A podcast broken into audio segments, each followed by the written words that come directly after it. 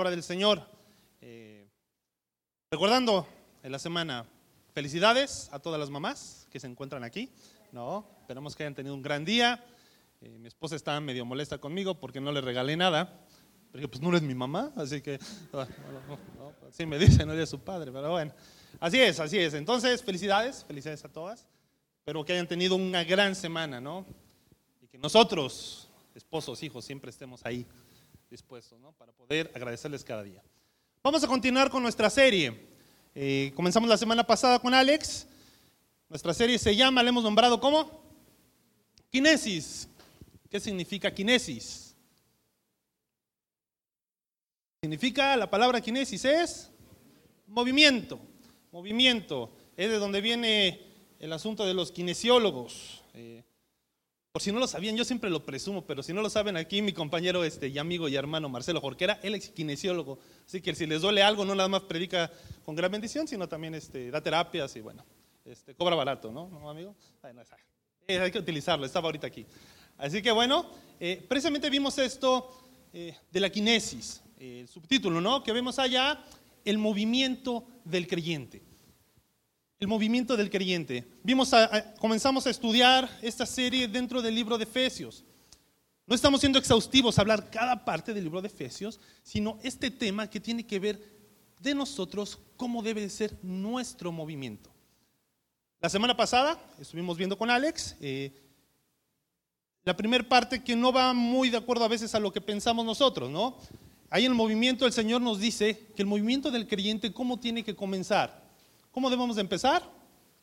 Sentados. Tenemos que comenzar sentados. Vimos tres cosas bien importantes. Estar sentados, entendiendo primero por qué es estar sentados. Porque la obra, ¿de quién es? De Dios. La obra es suya. ¿no? Ahí comprendemos que no parte de mí, yo no la inventé, no surge de una iniciativa propia, de un plan de redención que Él ya tiene, no surge de mí. Y eso lo entendemos cuando estamos sentados ante el Señor. Eso, eso viene a nosotros cuando comprendemos que no es parte de lo que yo quiero o no quiero hacer. La obra es suya. Lo segundo que nos compartió Alex, no únicamente que la obra es suya, sino que la obra es generosa. Dios nos colma de bendiciones, no únicamente porque no sea nuestra, no. Él está ahí y nos colma de bendiciones y podemos ver cómo a pesar de que no depende de nosotros, al estar sentados podemos estar recibiendo de Él y viendo su obra. El último punto que nos compartió Alex es que la obra es que imposible. La obra es imposible. No puedo hacer yo nada si no es a través del Espíritu Santo. La salvación no parte de mí. Es algo que en nuestra mente sería como que ilógico. Pero la obra es suya.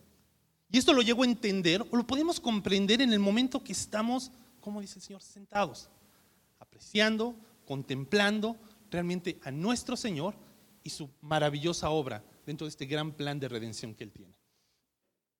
Ahora, vamos a ver un poquito del contexto de la carta de Efesios, no, no meternos mucho. Es una de las cartas eh, que el apóstol Pablo escribe desde desde la prisión a una iglesia que fue formada, hay Hechos capítulo 18, capítulo 19, en uno de los viajes misioneros donde llega el apóstol Pablo a la ciudad de Éfeso. Y ahí comienza una pequeña estancia por tres meses, lo que hacía constantemente el apóstol Pablo cuando llegaba a una nueva ciudad, se reunía con la sinagoga y después, bueno, se compartía y se predicaba a los gentiles, a los que no eran judíos. Ahí es donde va surgiendo, permanece primero tres meses, después regresa y permanece tres años con ellos. Eh, en eso se desarrolla y es el contexto muy breve de lo que es la, la epístola de los Efesios. Ahora, esta carta no es una carta como muchas otras, es una carta, se le conocen, una carta circular. No es una carta que responde a situaciones específicas de una iglesia. Por ejemplo, los Gálatas, ¿no? que ya se estaban alejando de la fe, los Corintios, que estaban viviendo en inmoralidad y situaciones muy difíciles dentro de la iglesia.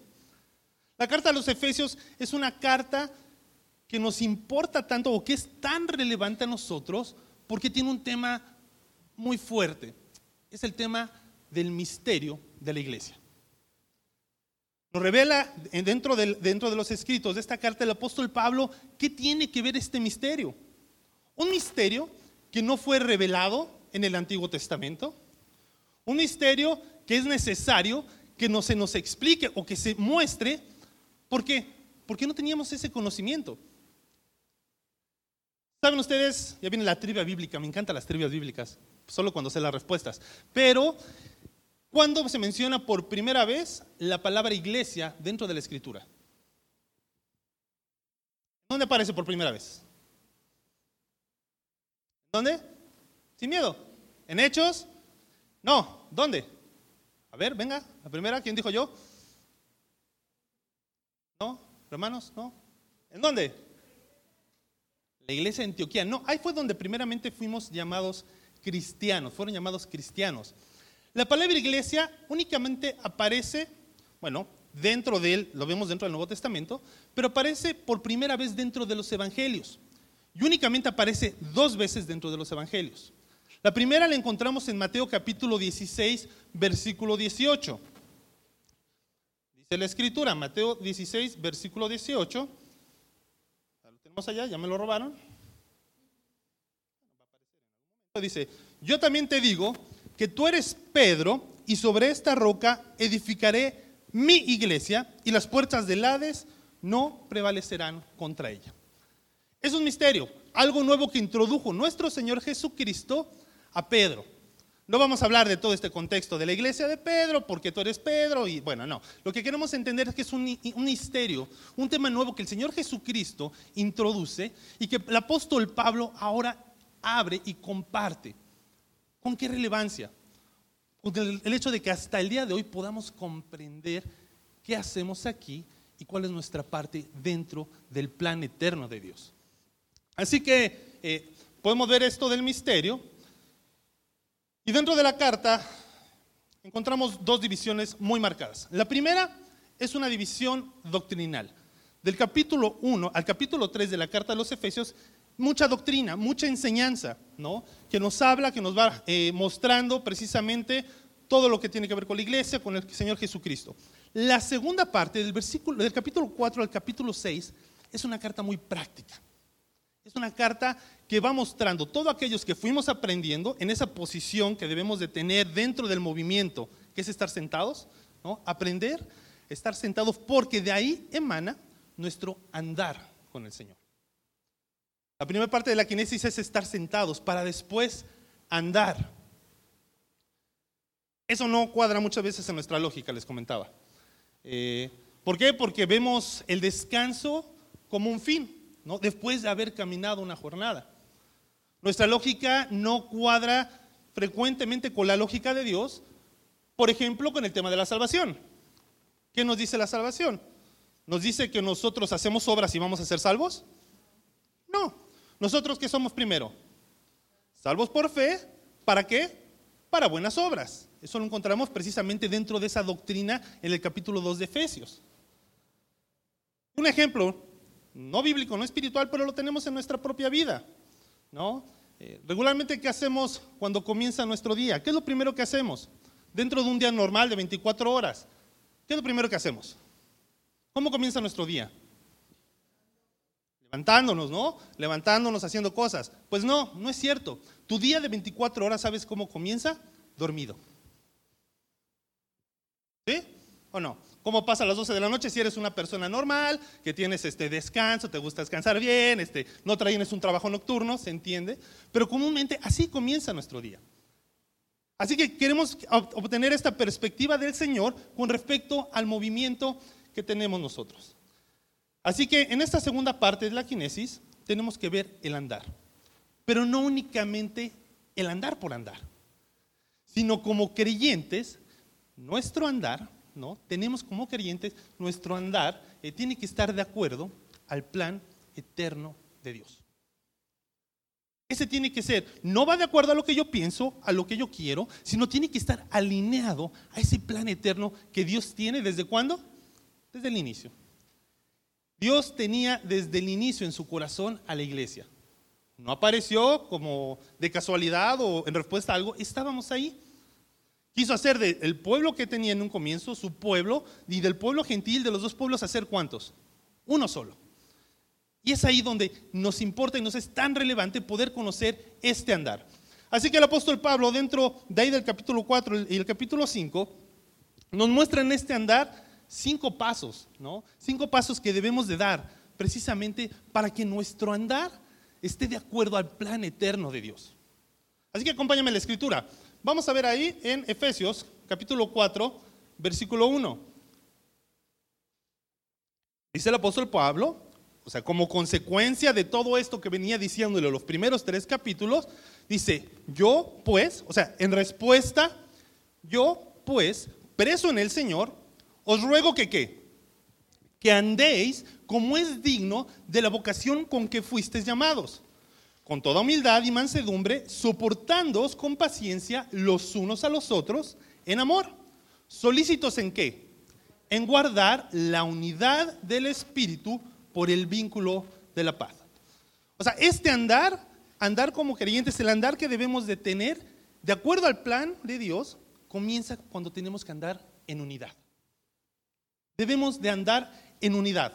Ahí los siguientes versículos habla acerca del Señor Jesucristo, ¿no? Aquel que subió, que bajó del Espíritu Santo y nos muestra y nos habla de esos dones espirituales con los cuales cada creyente hemos sido bendecidos para que podamos ocupar en el crecimiento de la iglesia. Dice ahí en el capítulo 4, versículo 11 y 12, él mismo, hablando del Señor, del Espíritu Santo, constituyó a unos que, apóstoles, a otros profetas, a otros evangelistas, a otros pastores y maestros. El versículo 12 nos dice el propósito a fin de perfeccionar, de hacer maduros, de hacer completos a los santos para la obra del ministerio, para la edificación del cuerpo de Cristo. Hasta que todos lleguemos nuevamente a la unidad de la fe y del conocimiento del Hijo de Dios, a un varón perfecto, a la medida de la, estatura de la, estatura perdón, de la plenitud de Cristo. Brinquemos al versículo 16. De quien todo el cuerpo bien concertado y unido entre sí por todas las coyunturas que se ayudan mutuamente, según la actividad propia de cada miembro, ¿qué es lo que recibe?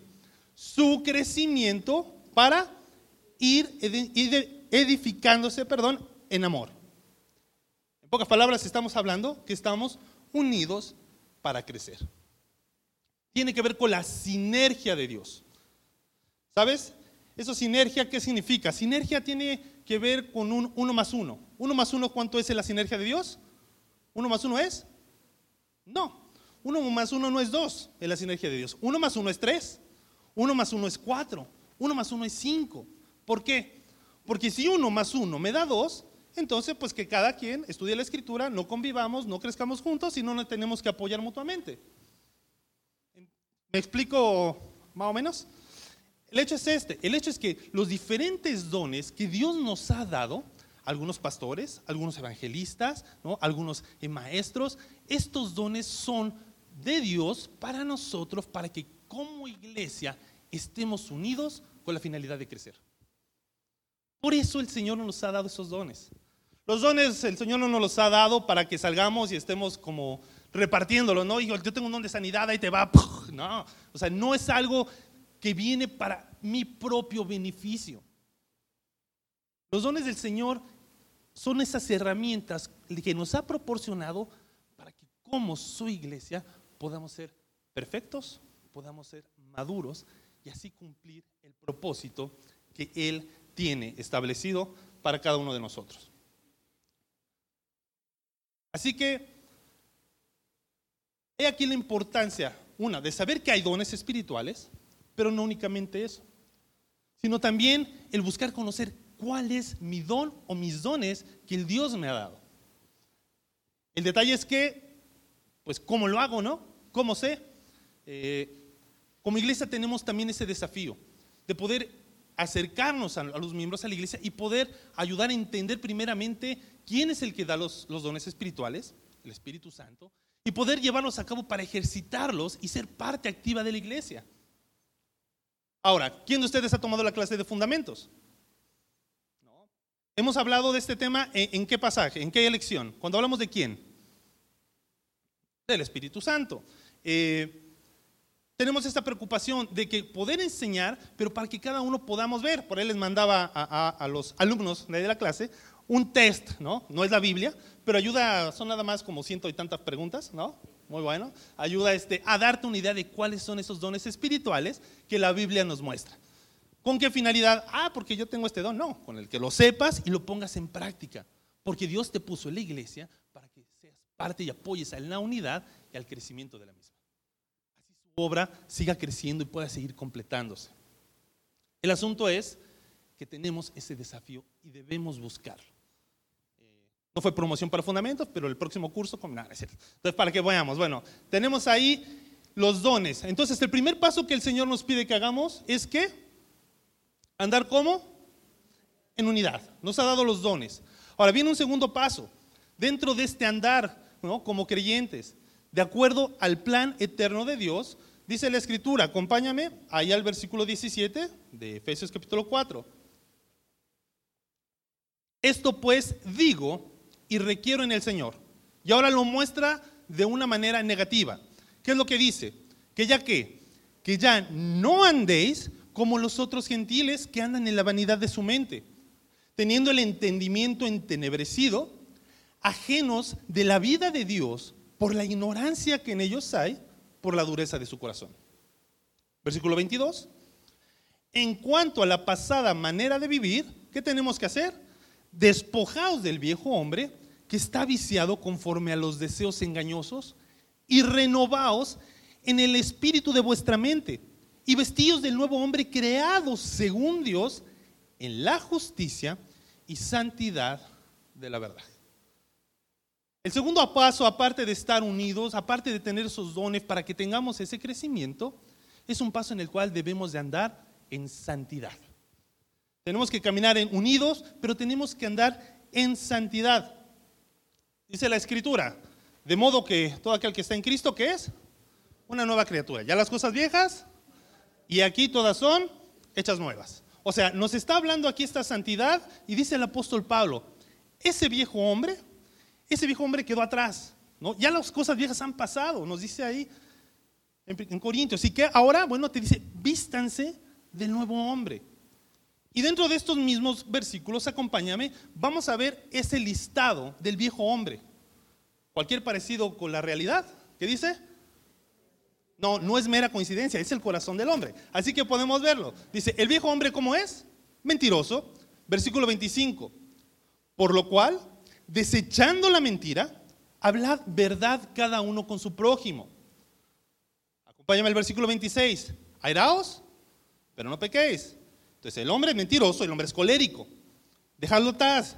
El versículo 28. El que hurtaba, no hurte más, sino trabaje haciendo con sus manos lo que es bueno para que tenga que compartir con el que padece necesidad. El viejo hombre también es ladrón. Veamos el que sigue, versículo 29 ninguna palabra corrompida salga de vuestra boca. ¿Cómo debe de ser el viejo hombre? ¿O cómo era? Mal hablado. Y nos podemos seguir con una lista, ¿no? Aquí no es exhaustiva la lista, pero es para hacernos mención de cómo éramos antes. Éramos mentirosos, ¿no? Éramos coléricos, éramos mal hablados, ladrones. Y eso es el ideal, éramos. El problema es que lo seguimos siendo. El problema es que tomamos muchas veces, es una mentira, pues, ¿qué más? O sea, es tantito. O tomamos y robamos, ¿no? Ese tiempo del Señor, no únicamente material, ah, mira, esto me gustó, me lo agarro, este, que por cierto, hace rato dejé mi Biblia, no, no es cierto. Entonces, podamos entender eso. No seamos ladrones. En el tiempo, el tiempo de Dios, el tiempo de tu familia híjole, es que pues hay que corretear la chuleta, ¿no? Y tengo que darle, y tengo que esforzarme, y eres un trabajólico donde, tranquilo, o sea, sí hay que trabajar, sí hay que hacer, pero también somos ladrones en el tiempo, ¿no? Que tenemos como familia, en el tiempo con el Señor, en el tiempo de tu trabajo, ¿no? Muchas veces abusamos, ¿no? Ah, bueno, que tanto, que ni nos damos cuenta que se convierte en un hábito. Y también el hecho de ser mal hablados. Justificamos la manera en la que somos por el contexto en el que andamos. En el trabajo, ahí eh, trabajo mucho en el área de, con gente de mantenimiento, trabajo en ventas, en la industria, entonces el tema de mantenimiento son todos son muy mal hablados. O sea, tengo etiquetas, les puedo decir una lista de cómo se dirigen a mí, pero oramos por ellos, este, que el Señor no los consuma, no. Entonces, oramos, oramos, ¿no? Eh, el hecho de dar, pero podemos caer en ese juego de nuestro contexto y empezar a hablar de la misma manera, y, no lo vemos tan mal. O sea, decir una, dos, bueno, pues eso me lo hablado. No, eso era el viejo, el viejo hombre, y eso no nos permite andar de acuerdo con el plan eterno de Dios. El Señor quiere que andemos en santidad en cada área de nuestra vida, apartados. No, no lo hagamos o no vivamos de esa manera. Así que, ay, se me olvidó hablarles de ese tema, ¿no? También el doble sentido. Bueno, fue parte de nosotros, somos mexicanos, no somos albureros, decimos, somos de mente hábil. ¿no? Ese tipo de cosas que, tenemos. Entonces el Señor nos dice, Romanos, también el apóstol Pablo, Romanos capítulo 12, versículo 1 y 2. ¿no? Muy conocido, dice, así que hermanos, os ruego por las misericordias de Dios, que qué? Que presentéis vuestros cuerpos en sacrificio vivo, santo, agradable a Dios, que es vuestro culto racional. El versículo 2, no os conforméis a este siglo, sino que transformaos, deja el viejo hombre, vete con el, con el nuevo, por medio de la renovación de vuestro entendimiento, para que comprobéis cuál sea la buena voluntad de Dios, agradable y perfecta. La santidad comienza aquí. La manera en la que tienes tu mapa, tus paradigmas de la forma de decir no más. El viejo hombre queda atrás aquí y se renueva aquí. Se renueva aquí en el corazón, donde Dios nos marca qué cosas no agradan a Él. Así que no únicamente nos dice el apóstol Pablo eh, cómo no debemos de hacer, cómo es el viejo hombre, también nos marca cómo es el nuevo hombre. Acompáñame allá al versículo 32. Dice, antes sed benignos unos con otros, misericordiosos, perdonándoos unos a otros, como también Dios nos perdonó a vosotros en Cristo. Misericordiosos, ¿Nos cuesta a veces perdonar? ¿No? ¿Y de qué, qué tanto debo perdonar? Pues qué gran ejemplo tenemos, ¿no? O el máximo ejemplo que el Señor Jesucristo. Esa palabra es la cruz. Señor, perdónalos, ¿no? ¿Por qué no? Saben lo que hacen. Entonces, en este camino, en este camino que debemos de andar, que tenemos, ¿no? Que andar de acuerdo al plan eterno de Dios, comprendemos la unidad, ¿no? Para que podamos crecer, comprendemos esa santidad que tiene que llevarnos a estar en esa comunión que no nos aparta del Señor, que debemos dejar morir a ese viejo hombre y vestirnos ¿no? del nuevo. Pero también acompáñame al capítulo 5, versículo 1. El apóstol Pablo nos da un siguiente paso. Sed pues imitadores de Dios, así no poca cosa, sed pues imitadores de Dios como hijos amados y andad como en amor, como también Cristo nos amó y se entregó a sí mismo por nosotros, ofrenda y sacrificio a Dios en olor fragante. Amar, andar en ese amor como Cristo nos amó. O sea, la vara no la pusieron así, de ese tamaño. Andar de esa manera, el amor. la escritura, si amas algo, déjalo ir. Si es tú, no, esa no es la escritura. No, no, no, perdón, era, un, remix, ¿no? Juan 3:16, de tal manera que amó Dios, o sea, de tal manera, así, que dio a quién? A su Hijo unigénito. Ese de amar de, si es tuyo, déjalo ir, no. Amar es entregar. Amar es dar. De tal manera amó, que ¿qué fue lo que hizo? entregó. Dios nos dio a su Hijo. Tenemos que vivir en ese amor en el cual tenemos que darnos. Tenemos que darnos ante las necesidades de nuestros hermanos. Tenemos que darnos ante el llamado que Dios nos ha puesto, entregarnos ¿no? al Señor para ser utilizados como Él quiere. Ese vivir en amor no es nada sencillo. El apóstol Pedro, ahí en el último capítulo de Juan, capítulo 21, el Señor, ya resucitado, se encuentra en la playa y se acerca, ¿no? Después de que ya supo Pedro que era, que era el Señor Jesucristo.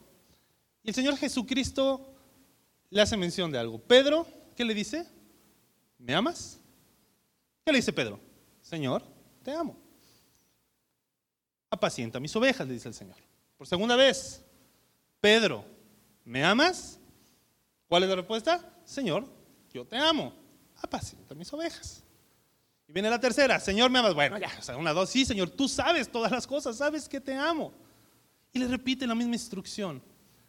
Pedro no se encontraba haciendo lo que el Señor le había llamado a hacer. Él le dijo que lo iba a convertir en qué? En pescador de hombres. Se encontraba en una pesca, no significa que sea malo, no el ser el oficio. Pero había pasado diferentes circunstancias, ¿no? Donde creo y yo veo ese asunto de no obedecer al Señor. Amar es entregar, amar también es obedecer. Si algo quiero lograr en la vida de mis hijas es que tengan obediencia. Aunque no parezca. Pero bueno, eso quiero lograrlo con ellas. O sea, el hecho, si logran obedecer, si logran desarrollar eso en su corazón, creo que ya estamos del otro lado. Que obedezcan al Señor, que obedezcan a sus padres. Y lo demás, ahora sí, que viene por añadidura, ¿no? El hecho de hacer las cosas correctamente, el hecho de, dedicar, de dedicarse, de amar al Señor. Así que esto es otro de los pasos, el hecho de poder amar, ¿no? Andar en amor. En este amor, recordemos, es donde el ego muere. En el amor al Señor, mi yo debe de morir. Tenemos que dar, tenemos que obedecer. Sigamos al siguiente paso. Entonces, comencemos, vamos al recorrido de nuevo. Entonces, para andar, ¿no? De acuerdo al plan eterno, los, creyentes tenemos que andar de acuerdo al plan eterno de Dios, como andando en, en unidad, ¿no? En santidad, en amor. Tres pasos. El cuarto paso, dice el Señor, tenemos que andar, Efesios capítulo 5, versículo 8, dice, porque en otro tiempo erais tinieblas, mas ahora sois luz en el Señor. Andad como hijos de luz, porque el fruto del Espíritu es en toda bondad, justicia y verdad, comprobando lo que es agradable al Señor. ¿Cómo debemos de andar, dice la Escritura? Como dice el apóstol Pablo, tenemos que andar como? En luz. Tenemos que andar en luz. El hecho de andar en luz es el hecho de poder reflejar, alumbrar, no nada más hacia adentro, sino ahora hacia dónde? Hacia afuera. Yo no prendo una luz y la tapo. Mi intención de prenderla es que pueda ver, que pueda iluminar a mí y a los demás. ¿Estamos de acuerdo? Es lo mismo que dice el Señor Jesucristo. Acompáñame, por favor. Mateo capítulo 5, versículo 14. Dice la escritura, vosotros qué sois? Vosotros sois la luz del mundo. Una ciudad asentada sobre un monte no se puede esconder, ni se enciende una luz y se pone debajo de un almud, sino sobre el candelero y alumbra a todos los que están en casa. Así, o sea, de esta manera, alumbre vuestra luz delante de los hombres para que vean vuestras buenas obras y glorifiquen a vuestro Padre que está en los cielos. Nosotros los creyentes somos como la luna. No tenemos luz propia, pero tenemos que reflejar la luz de alguien más. ¿Cuál es la luz que debemos de reflejar nosotros? La luz del Señor Jesucristo. ¿Por qué razón? Porque Dios qué es? Dios es luz, dice la Escritura, y no hay ninguna tinieblas en él. El Señor nos ha hecho luz, ¿no? Tenemos que andar en luz, pero no por nosotros mismos. Porque Él nos ha puesto aquí para que reflejemos a los demás lo que Él es y hace en nosotros. Esa es la intención. Sí, estamos hablando de que debemos de vivir en unidad, tenemos que crecer como iglesia, apartados del pecado, que eso tiene que ver pues dentro de nosotros, en el área, en tu relación con Dios, en amor, no, dentro de la iglesia, pero sabes, tienes que andar en luz. Para que los que te ven aquí, pero no únicamente los de la iglesia, sino los que no conocen al Señor, puedan ver esa luz. Andar en luz es caminar dentro de los parámetros que Dios quiere. Darte cuenta que estás pisando un camino que otros pueden acompañarte. Eso tiene que ver con la luz. Y es el desafío que el Señor nos da a través del apóstol Pablo. Dios es luz y no hay ninguna tinieblas en él. Así que ya nada más repasando, vamos con nuestro cuarto. Entonces empezamos el paso, ¿no? Empezamos, Dios, para cumplir con ese plan, ¿no? Tenemos que, que andar en unidad, tenemos que andar en santidad, tenemos que andar en amor, tenemos que andar en luz. Y por último, acompáñame a la parte final, dice la escritura, ahí en Efesios capítulo 5, versículo 15, si es el 15, creo que sí, dice, mirad pues con diligencia cómo andéis, no como necios, sino como quién, como sabios. Versículo 16, aprovechando bien el tiempo, porque los días son malos. Por tanto, no seáis insensatos, sino entendidos de cuál sea la voluntad del Señor. El último paso que el Señor nos da a través del apóstol Pablo es que tenemos en nuestro andar, que andar, paréntesis, tiene que ver con vivir, es el significado de andar, llevar una vida, pero el último paso nos pide que lo hagamos en sabiduría. Nuestro andar, ¿no? como creyentes, tenemos que andar en sabiduría para también poder completar, ¿no? ser parte de ese plan eterno de Dios.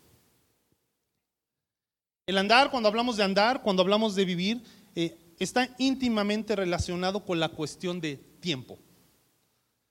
Eh, veíamos, ¿no? Entonces la, sesión pasada, cuando vimos ahí, en la predicación pasada, perdón, eh, veíamos que comienza el movimiento del creyente sentado, de cual, del cual debe de emanar nuestro andar, ¿no? Como respuesta, resultado de ese contemplar al Señor, de ver su obra en las diferentes formas, de ahí parte nuestro andar.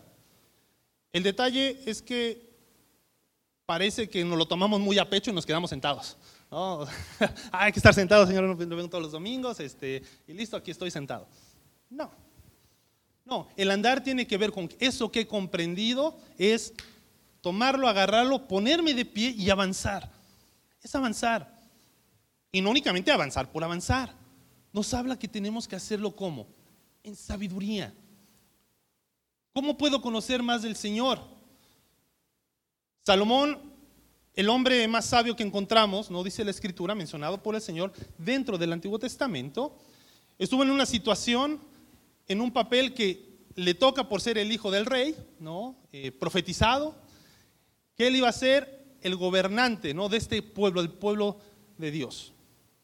Eh, su padre David, un hombre conforme al corazón de Dios, sucede el trono a su hijo y ahí en el momento que viene la dedicación del templo, los sacrificios, algo bien especial, ¿no? Le dice Jehová, ¿qué quieres que te dé? Pide lo que quieras. ¿Qué pedirías? La escritura dice, él no pidió riquezas, no, no pidió larga vida, no pidió, eh, no pidió poder. ¿Qué fue lo que pidió? Sabiduría. Él lo que pidió fue sabiduría. Y ahí es donde vemos, ¿no? Que la sabiduría no parte de nosotros tampoco, no parte de ese conocimiento humano, no. La sabiduría la da Dios. Ahora bien, sí, no esperemos, no Señor, dame sabiduría y aquí le espero. No, tenemos que buscar la sabiduría. Él nos ha hablado. Acompáñame, Proverbios capítulo 2, versículo 6. Dice la escritura, porque Jehová, dice, da la sabiduría y de su boca viene el conocimiento y la inteligencia. Ese último punto de sabiduría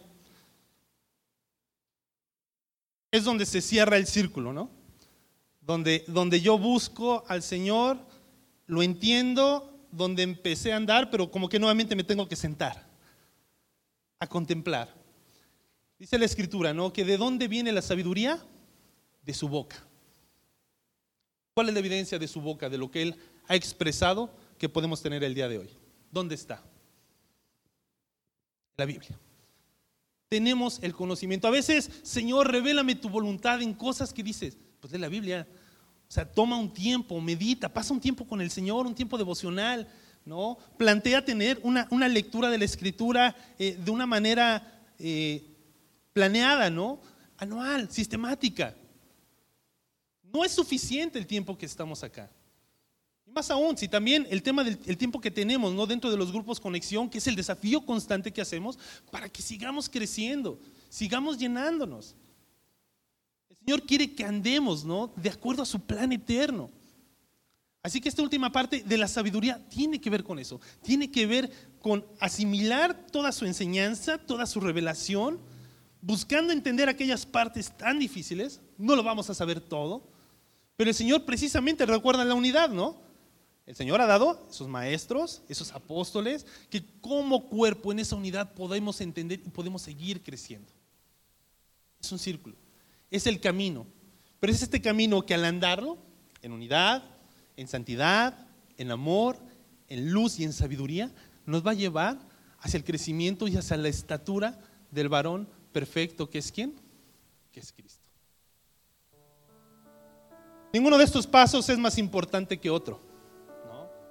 ¿No? tengo que darle más, ah, mira, yo sí tengo sabiduría, ¿no? Híjole, pero me falta amor, este no. O a lo me hace este, no.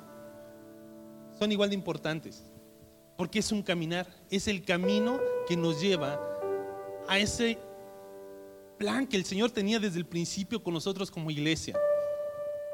No venimos para ser creyentes como tipo llanero solitario, ¿no? No, no montamos solos. Somos iglesia.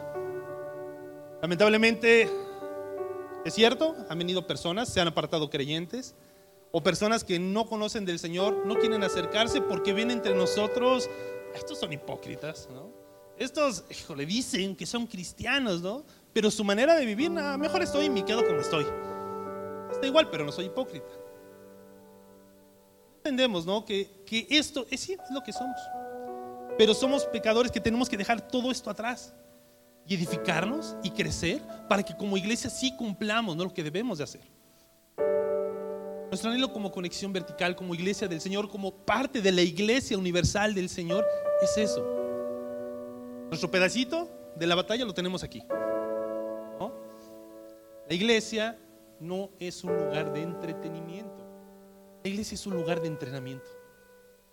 Por eso queremos darte las pautas, queremos que formes parte, porque tenemos ese desafío. Debemos juntos cumplir con ese plan. Debemos de caminar en aquellas cosas que el Señor nos ha puesto a andar para cumplir con su propósito, con ese plan.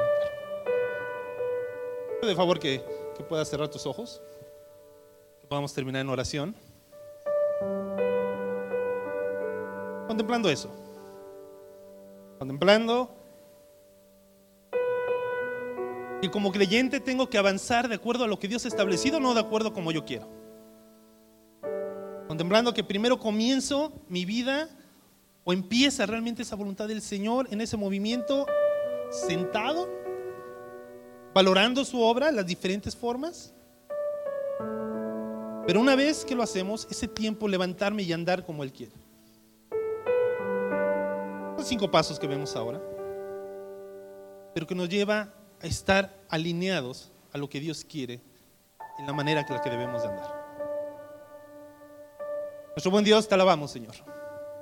Te agradecemos porque no nos has dejado como un barco sin rumbo, sino que claramente nos has mostrado tu voluntad o la forma en la que debemos de andar en este caminar. Somos tu iglesia, Señor. Y pone en nuestro corazón ese anhelo de cumplir a cabalidad esos propósitos, ese, desafío de vivir para darte la honra y la gloria. Tú anhelas la redención del hombre, Señor. Déjanos y permítenos ser parte. Ayúdanos, pero también desafíanos, Señor, a levantarnos para que con nuestra vida te demos toda honra y toda gloria. Te pido esto, mi Dios, en el nombre de Cristo Jesús. Amén.